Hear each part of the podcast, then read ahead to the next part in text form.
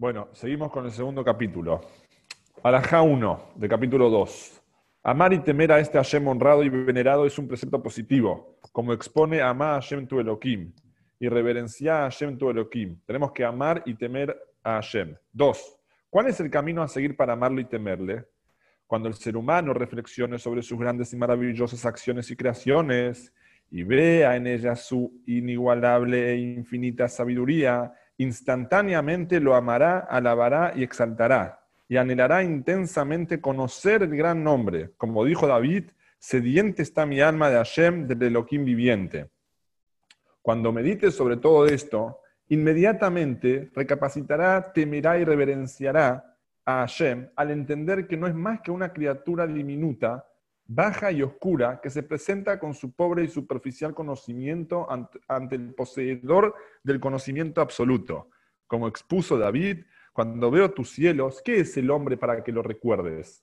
Entonces, primero, al meditar de la grandeza de Hashem, entonces uno ama a Hashem y después sigue meditando y se da cuenta lo chico que es uno y ahí uno llega a un sentimiento de reverencia, de temor a Hashem.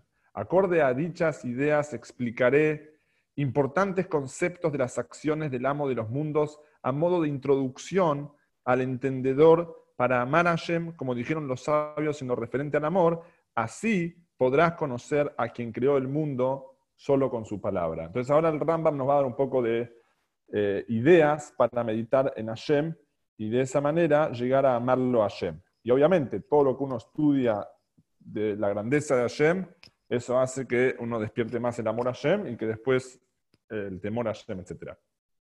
Tres. Todo lo que Hashem creó en su mundo se clasifica en tres grupos. Primer grupo, las creaciones que están compuestas de substancia, sería el cuerpo, y su forma, el alma. Estas creaciones se crean y se, descomponen siempre, como el cuerpo humano, los animales, la vegetación y los metales. Esa es la primera agrupación.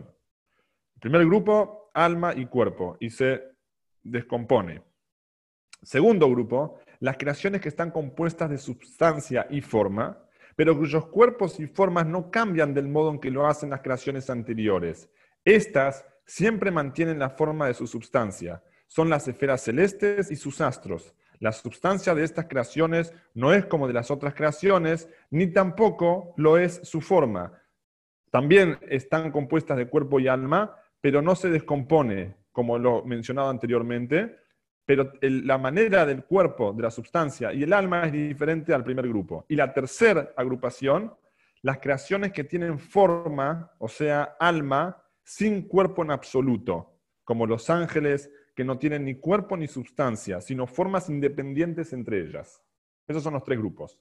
Araja 4. Entonces, ¿cómo ha de entenderse lo que expresan los profetas cuando afirman haber visto un ángel de fuego y con alas en diferentes versículos en el Tanaj?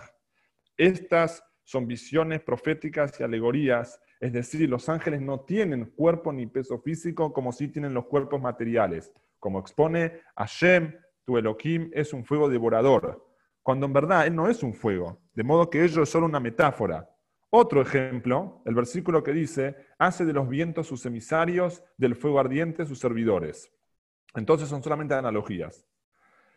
Quinta alajá, ¿cómo se diferencia los ángeles entre ellos si son incorpóreos? Si son incorpóreos, entonces ¿cómo diferencia un nivel de ángel del otro? Pues ellos no son iguales entre sí, sino que cada uno se halla en un nivel inferior al del otro. A su vez, cada uno existe gracias a la fuerza que le provee el ángel superior. Y todos ellos existen gracias a Shem y su bondad. Esto insinúa Shlomo sabiamente cuando expone, porque sobre el alto otro, otro más alto vigila y sobre ellos más alto aún. O sea que hay un nivel arriba de otro nivel de ángeles. Alajá 6. Lo que dijimos, o sea, para describir que cada ángel se encuentra en un nivel inferior al otro, no implica altura física, como el hombre que está sentado en una altura superior a la de su prójimo, sino como cuando se habla de dos sabios, que el conocimiento de uno mayor al del otro, se dice que está en un nivel superior, o como suele decirse, la causa está por encima de la consecuencia. O sea, no es una diferencia física. Séptima alajá. Los distintos nombres de los ángeles son de acuerdo con su nivel, y ellos son Hayot santas, los cuales están en el nivel superior, y después Ofanim, Erelim, Hashmalim, Serafim, Malachim, Elohim, Bnei Elohim, Kerubim y Ishim. Todos estos diez nombres de ángeles son acorde a sus respectivos niveles.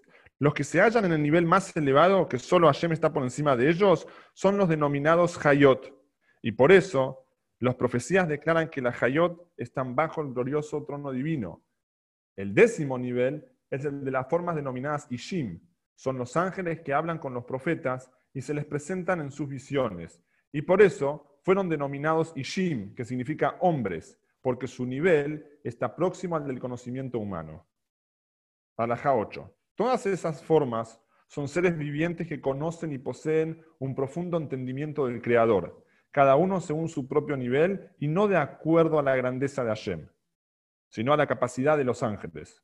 No obstante, ni siquiera el nivel más elevado puede captar la realidad del Creador, pues su entendimiento es limitado como para comprenderlo. O sea, ellos tienen limitación de entendimiento, entonces nunca pueden realmente entender con su totalidad a Hashem. No obstante, su nivel de entendimiento y conocimiento es mayor que el de las formas inferiores a ellas, y lo mismo se aplica a todos los niveles hasta el décimo nivel, o sea, el último, el cual posee un conocimiento del Creador muy superior al que puede alcanzar el ser humano, compuesto de sustancia y forma. El ser humano que tiene cuerpo y alma no puede ni siquiera llegar al nivel del ángel más inferior, Ishim. Pero ninguno de los citados, ni de ninguna criatura, puede conocer al Creador como Él se conoce a sí mismo. Alajá 9. Todo ser excepto el creador, desde la forma más elevada, en este caso Hayota Kodesh, que es lo máximo, hasta un pequeño insecto dentro de la tierra, existe por la fuerza de su verdad, y puesto que él se conoce a sí mismo y sabe su propia grandeza, gloria y verdad, resulta que él sabe todo y nada lo está oculto. Alajá 10.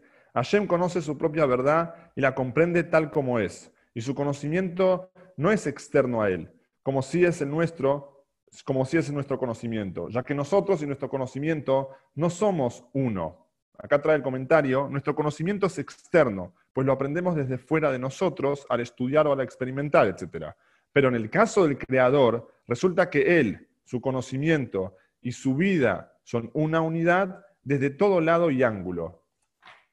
Porque si Hashem viviera y tendría un conocimiento, de la misma forma que nosotros, o sea, exterior, entonces habría muchos dioses, Él, su vida y su conocimiento. Pero no es así, sino Hashem es uno en todos los aspectos, desde todos los ángulos y en toda la, y en toda la forma de unidad. Resulta entonces que Él es el conocedor, Él es el conocido y Él es el conocimiento mismo. Todo en una unidad. Este precepto, la boca no tiene capacidad de expresarlo, ni el oído de escucharlo, ni el corazón humano de concebirlo plenamente. Y por eso expone Hei Nafshi, es una forma, es una expresión de juramento. La vida de tu alma, eso está escrito en Shmuel, o Hei Paro, por la vida del faraón. Pero no dice Hei Hashem, por la vida de Hashem, sino Hay Hashem, vive Hashem. ¿Qué diferencia hay?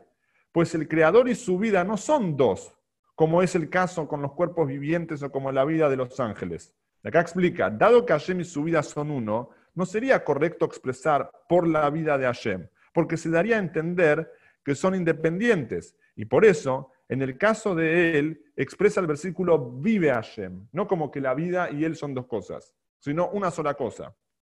En consecuencia, Hashem no conoce a las creaciones ni las entiende a partir de ellas mismas, tal como las conocemos nosotros, sino las conoce a partir de sí mismo. Pues dado que Él se conoce a sí mismo, conoce todo, ya que la existencia de todo se basa en Él. 11. Lo que hemos expuesto acerca de este tema en estos dos capítulos es como una gota del océano en relación con lo que hace falta para explicarla claramente. La explicación de todos los principios de estos dos capítulos es lo que se denomina Maaseh Merkabah, que sería la obra del carruaje divino. Así está definido en las profecías de Yehezkel. O sea, la grandeza de los ángeles indica la grandeza de Hashem, así como el carruaje es un reflejo del carrero. Alajá 12. Los sabios anteriores instruyeron, así es el Talmud, que no han de explicarse estos preceptos en público, estos conceptos en público, sino ha de hacerse individualmente de a una sola persona por vez, quien debe ser un sabio para poder entender con su propio raciocinio Luego se le han de transmitir los temas principales y se le da a conocer un poco de estos conceptos. Así entenderá por sus propios medios y conocerá todo el tema en profundidad. Estos conceptos son sumamente profundos y no todos los intelectos pueden comprenderlos. Acerca de esto dijo el rey Salomón sabiamente, a modo de parábola, Kvasim para tus vestiduras. Kvasim significa literalmente corderos, pero también significa ocultamientos. Y los sabios lo explicaron así los secretos, kvasim en el sentido de ocultamiento, los secretos del mundo serán tus vestiduras. Es decir, sería solo para ti y no debes exponerlos públicamente. O sea, los secretos guardalos en tu vestidura, no los reveles. En referencia a estas, estos secretos tan eh, profundos de Hashem, de lo que es, digamos, Hashem.